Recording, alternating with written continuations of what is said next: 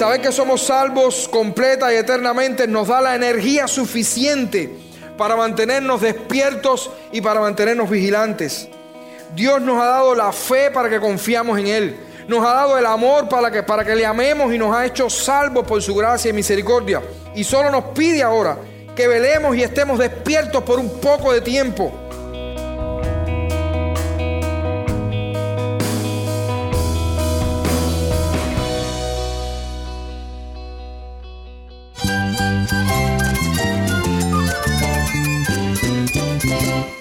Cristo es la esperanza. Cristo es mi Señor y mi Salvador. Cristo ha transformado mi vida. Cristo es la viña. Separado de Él, nada puedes hacer. Cristo es el camino, la verdad y la vida. Jesús es mi todo. El único descanso, la única paz verdadera es con Jesucristo. Estás escuchando a El Faro de Redención. Cristo desde toda la Biblia para toda Cuba y para todo el mundo. Un saludo desde La Habana, Cuba. Mi nombre es Yamil Domínguez, productor de contenidos para el Faro de Redención. Hoy te compartimos el último episodio de esta serie de predicaciones desde Cuba. El pastor José Luis Martínez es el encargado de traer un mensaje a partir de la carta del apóstol Pablo a los tesalonicenses. En esta ocasión, el pastor José Luis nos hace un llamado de atención a estar preparados para un evento definitivo como lo es la venida de nuestro Señor Jesucristo. Este mensaje fue grabado en junio del 2020. Si tienes una Biblia, busca Primera de Tesalonicenses, capítulo 5, versículos del 1 al 11 y sigue con nosotros.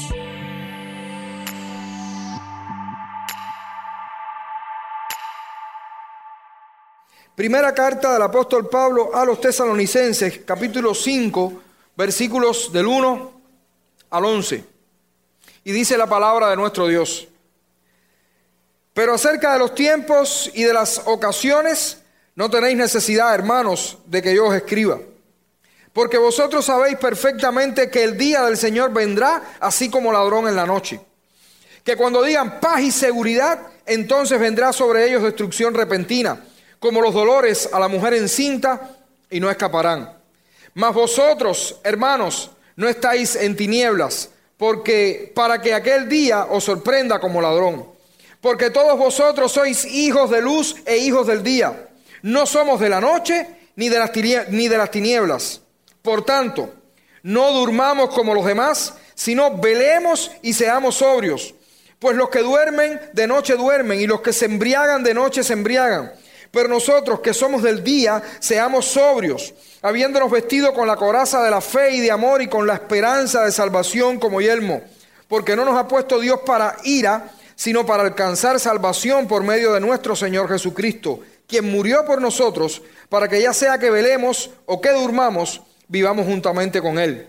Por lo cual, animaos unos a otros y edificaos unos a otros, así como lo hacéis. Gracias, Señor, por tu palabra. Que nosotros la podamos entender, Señor, y que pueda ser expuesta conforme al propósito que tú le enviaste. Ayúdanos, Señor, en este empeño. En el nombre de Jesucristo. Amén.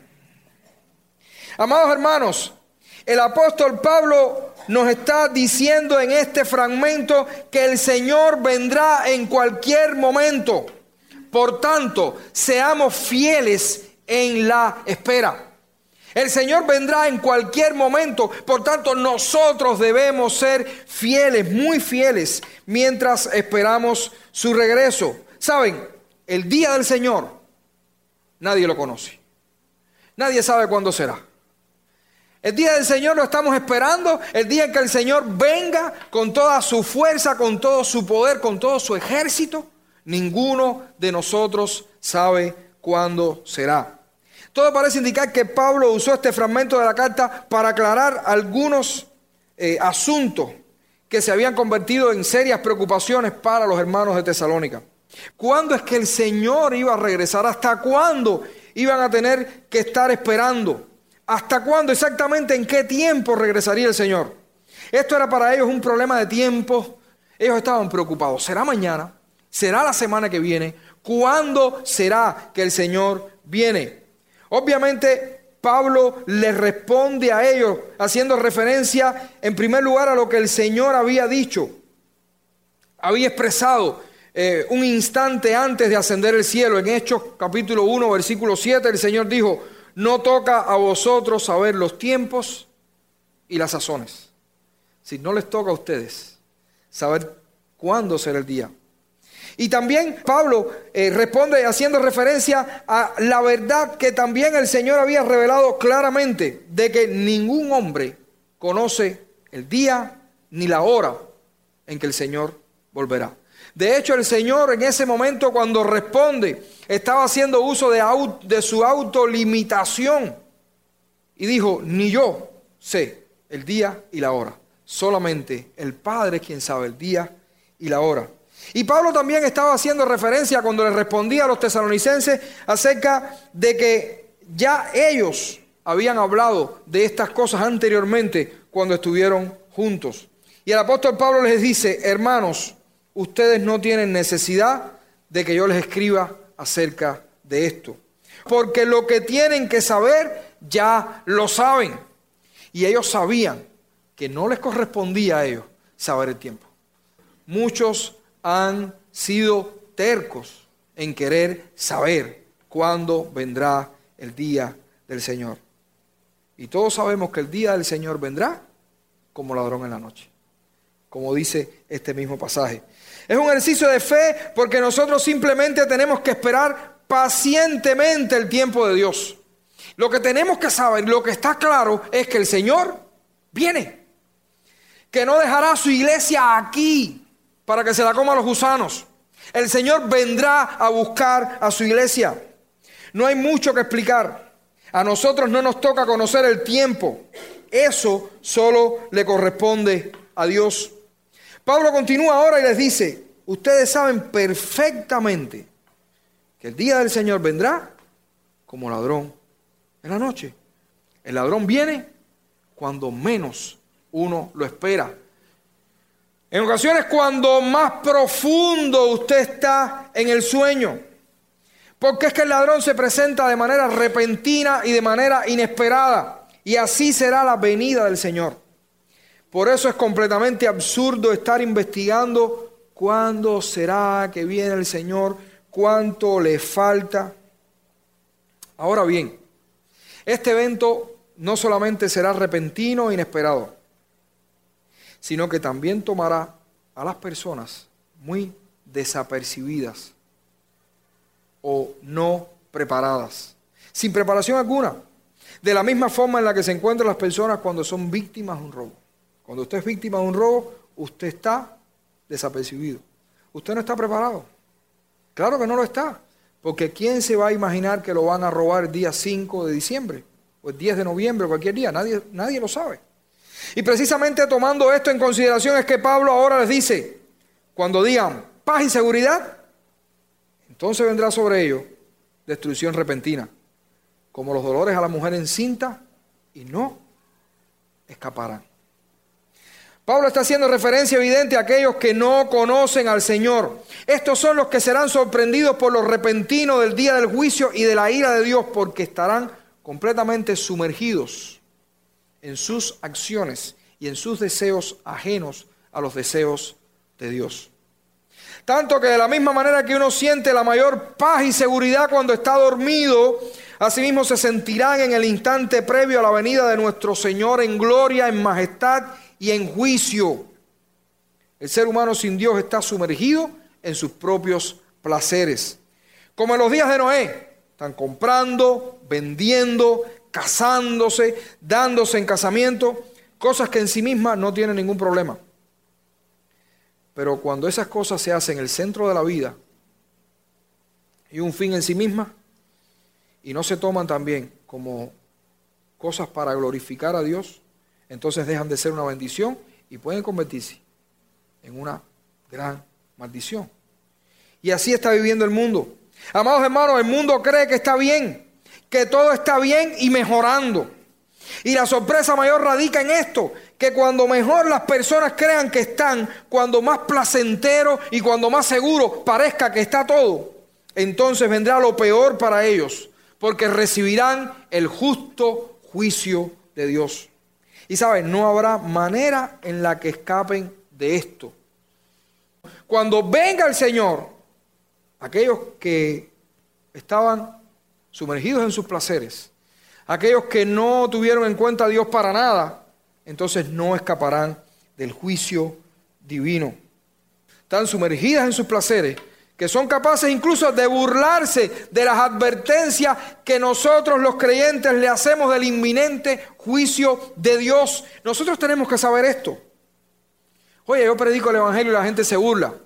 Claro, es que están tan sumergidos en sus placeres, en sus deleites, que no son capaces de ver que el peligro es inminente. Es un cuadro realmente abrumador, incluso para nosotros. Y es por eso que el apóstol rápidamente establece el contraste. Mas ustedes, hermanos, vendrá una destrucción tremenda, vendrá un juicio tremendo, no escaparán. Mas ustedes, hermanos, no están en tinieblas para que aquel día los sorprenda como ladrón. Porque todos ustedes son hijos de luz e hijos del día. No somos de la noche ni somos de las tinieblas. Pablo ahora está aclarando algo importante. Nosotros, los creyentes, los hijos de Dios, no estamos en la misma condición en la que se encuentran los que no han conocido a Cristo. eso nos da paz, eso nos da una, eh, una tranquilidad tremenda. Hay una marcada diferencia. Nosotros no estamos en tinieblas. Por tanto, aquel día no nos sorprenderá. De manera que aunque sea inesperado, aquel día, aunque no sepamos cuándo será, aunque no tengamos ni idea, ni necesitemos tampoco saber cuándo será, ni cuánto falta, nosotros no vamos a ser sorprendidos. No vamos a ser sorprendidos. Porque nosotros estamos preparados para esperar al Señor. Sí estamos preparados. Y estamos preparados, ¿saben por qué?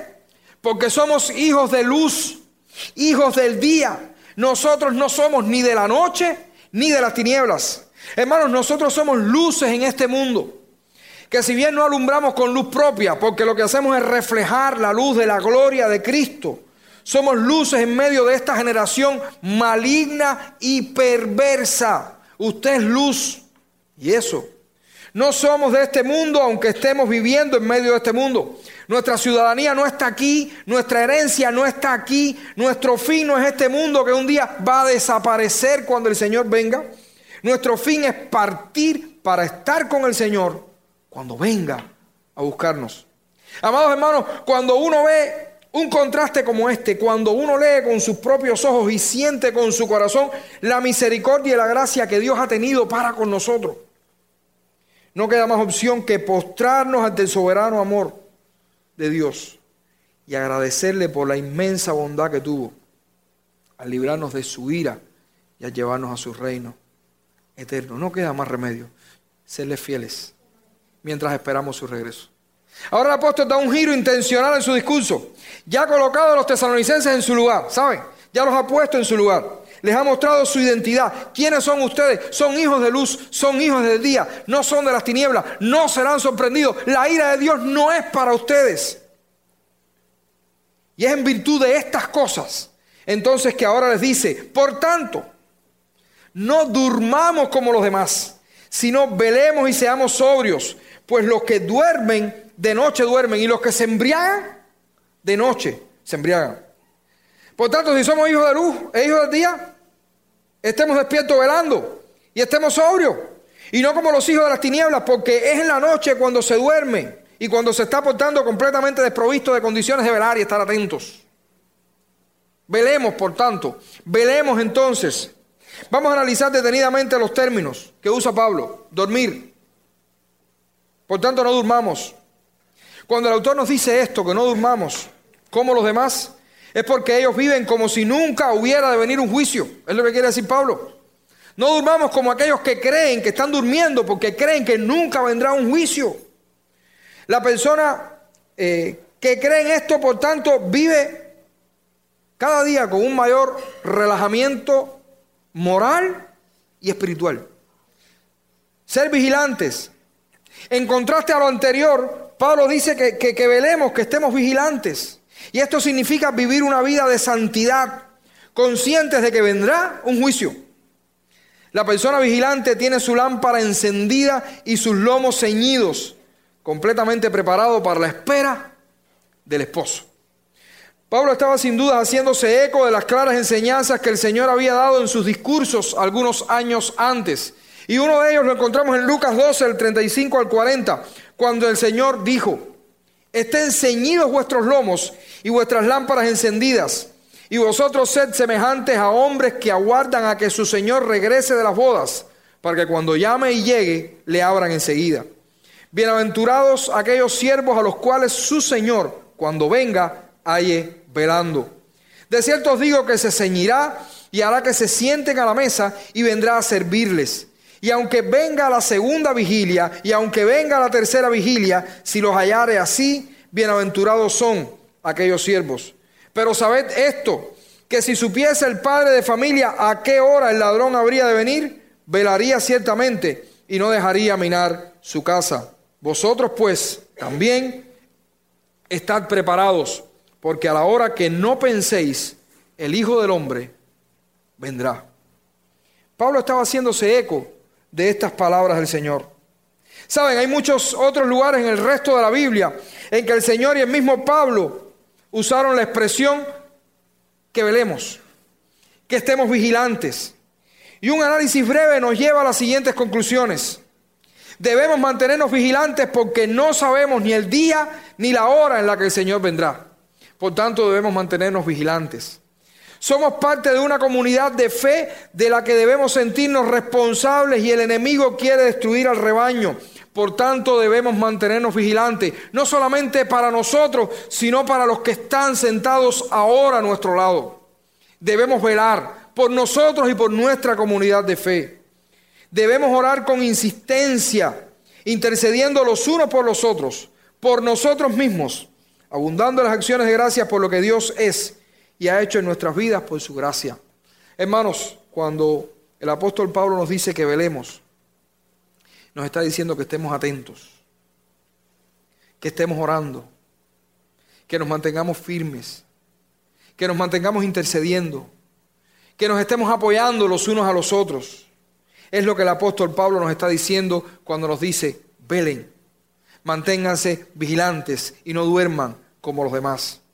Ser sobrios Significa estar listos, tranquilos, firmes y sanos espiritualmente hablando, haciendo lo que debemos hacer y cumpliendo con nuestro ministerio. La persona sobria vive profundamente, pero sus placeres no son los de los sentidos, como los placeres del borracho. El placer del borracho es tomar. ¿Por qué? Porque se le va al mundo, pierde los sentidos, no los usa correctamente y eso, supuestamente, es agradable en la mayoría de las ocasiones para escapar de la realidad de este mundo.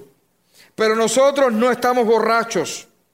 Nosotros debemos estar sobrios, esperando y velando. El mayor, placer, el mayor placer de la persona sobria que Pablo menciona en esta carta está en mirar hacia adelante y esperar con un gozo indescriptible el regreso de Cristo. Sin embargo, aunque su gozo es esperar el regreso de su Señor, no abandona sus deberes presentes. ¿Saben por qué? Porque además de sobrio, debe estar también vigilando. Amados hermanos, el apóstol Pablo nos está exhortando a que no nos dejemos arrastrar por la pereza, que no estemos desapercibidos, sino que estemos preparados y estemos espiritualmente alertas, firmes en la fe, valerosos, fuertes en serenidad, mirando hacia adelante, mirando hacia, mirando hacia el día futuro en que el Señor vendrá. Es una tensión que vemos en todo el Nuevo Testamento. El Señor nos ha mostrado la plena seguridad que nosotros tenemos de nuestra salvación. Pero no podemos estar seguros de que toda nuestra vida será en victoria teniendo en cuenta lo que el pecado puede hacer en nosotros. ¿Saben? Es sencillo. La salvación nuestra está segura. Cuando el Señor venga, nos vamos con Él. Pero mientras eso suceda, mientras esperamos al Señor, no podemos declarar victoria sobre todas las huestes de maldad, porque ¿saben qué? Podemos resbalar y caer. No caer para perdición eterna, no, porque nuestra seguridad nos la dio Cristo y su obra en la cruz y no las obras que nosotros podamos hacer para sostener el regalo de la salvación. Pero ciertamente Sí podemos caer mientras esperamos. Sí podemos sufrir mientras esperamos. Podemos sufrir pérdidas si no estamos velando constantemente. Si yo no me mantengo sobrio, yo puedo sufrir pérdidas en este mundo. Puedo sufrir caídas. Y eso no es bueno. ¿Sabe por qué? Porque usted no vive solo. Usted es parte de una comunidad de fe. Y si usted cae y sufre pérdida, todos lo hacemos también. Somos una comunidad de fe, ahorita lo decía. Si una uña se duele, el resto del cuerpo lo hace también. Por eso es que Pablo está exhortando a toda la iglesia a mantenerse firmes, velando, sobrios. Interesante, y ya casi que estamos concluyendo, que el apóstol nos da los recursos para no estar desprovistos en la espera vigilante y sobria. Pero nosotros que somos del día, seamos sobrios, habiéndonos vestido con la coraza de la fe y del amor, y con la esperanza de salvación como yelmo.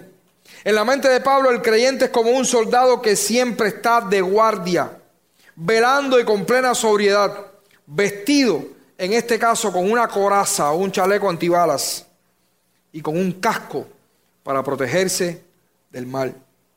Mediante el ejercicio, hermanos, de una fe firme y serena, escuchen bien, mediante el ejercicio de una fe firme y serena y mediante el ejercicio también del amor a Dios en Cristo, el cristiano vigilante y sobrio desvía de sí las venenosas flechas de la tentación. Hermanos amados, vistámonos de fe, que saben qué, no es otra cosa que tener una confianza plena en la promesa de Dios y una firme seguridad de que todos nuestros pecados han sido perdonados en Cristo.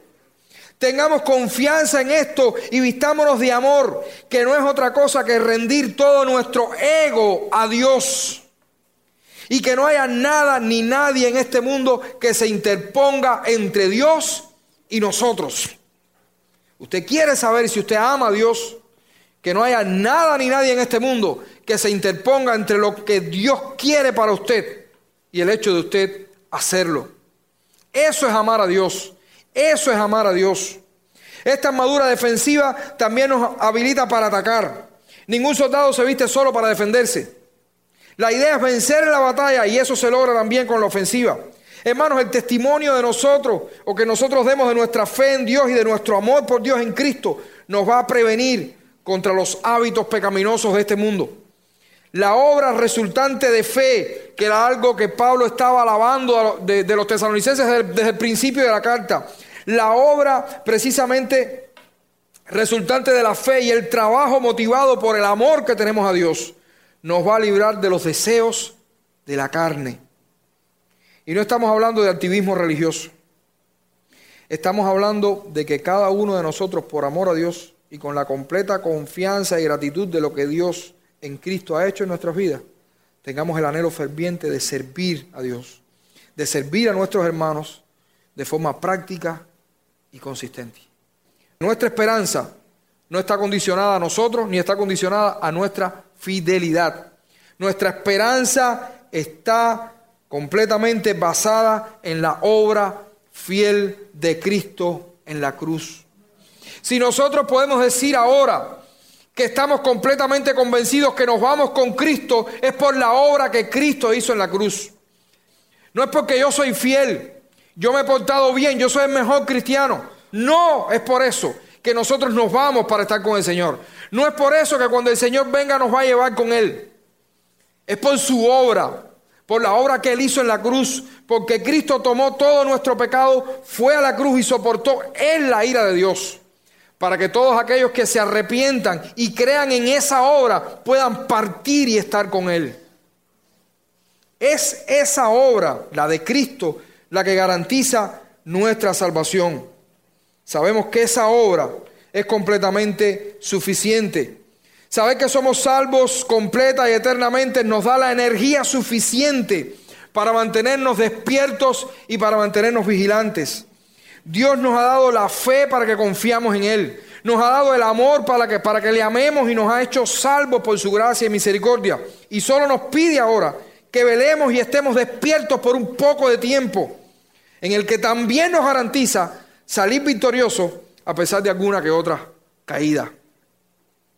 Nuestra esperanza es firme y segura, pero seamos hermanos responsables y fieles. ¿Quién nos pide estas cosas? ¿Quién nos está pidiendo esto? El mismo que murió por nosotros. El mismo que nos garantizó con esta muerte la vida. Cristo Jesús es quien nos está pidiendo estas cosas. ¿Qué vamos a hacer? ¿Desestimaremos esta petición de parte de Dios? Concluimos. El apóstol termina con la exhortación a la iglesia de animarse unos a otros y edificarse unos a otros con estas verdades, así como lo ha estado haciendo hasta ahora. De esta misma manera yo quiero concluir con la exhortación a que todos como iglesia nos animemos con el hecho de que nuestro Señor vendrá otra vez, pero que no nos preocupemos cuándo será porque basta saberlo por sus propias palabras. Y vendrá a buscarnos a nosotros que somos su iglesia para estar para siempre disfrutando de su eterna compañía y de su eterno amor. Pero es bueno también que nos edifiquemos mutuamente para que podamos serle fieles a nuestro Dios mientras esperamos su regreso. Que juntos podamos apoyarnos para estar siempre despiertos, velando en sobriedad. Que si alguno de nuestros hermanos se comienza a quedar dormido, otro puede estar a su lado para alentarlo a mantenerse de pie. Que si usted tiene una coraza fuerte, apoya a su hermano débil, aunque eso le cueste tener que soportar también los dardos que vienen hacia él. Una iglesia, fiel no es aquella en la que cada uno de sus miembros es completamente fiel en un 100% de su tiempo. Eso no existe.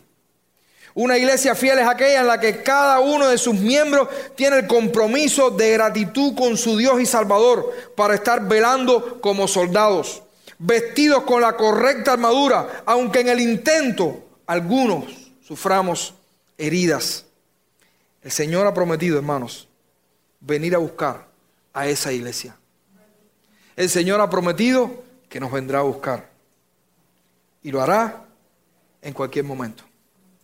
Seamos, por tanto, fieles mientras esperamos su regreso.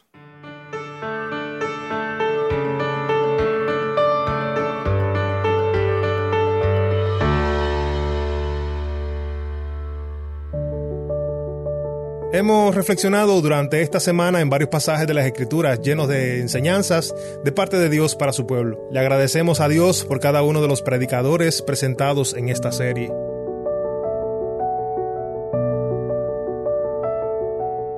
Si estás en sintonía fuera de Cuba, te animo a que ores para unirte con nosotros en nuestra misión de hacer resplandecer la luz de Cristo en Cuba y de compartir la voz del pueblo de Dios en esta hermosa isla con oyentes en todo el mundo. Para hacer tu donativo a este ministerio apoyado por personas como tú que aman a Cuba y aman a Cristo, visita nuestra página web elfaroderedención.org donar. Repito, elfaroderedención.org donar. Gracias por tu sintonía y que Dios te bendiga con su gracia.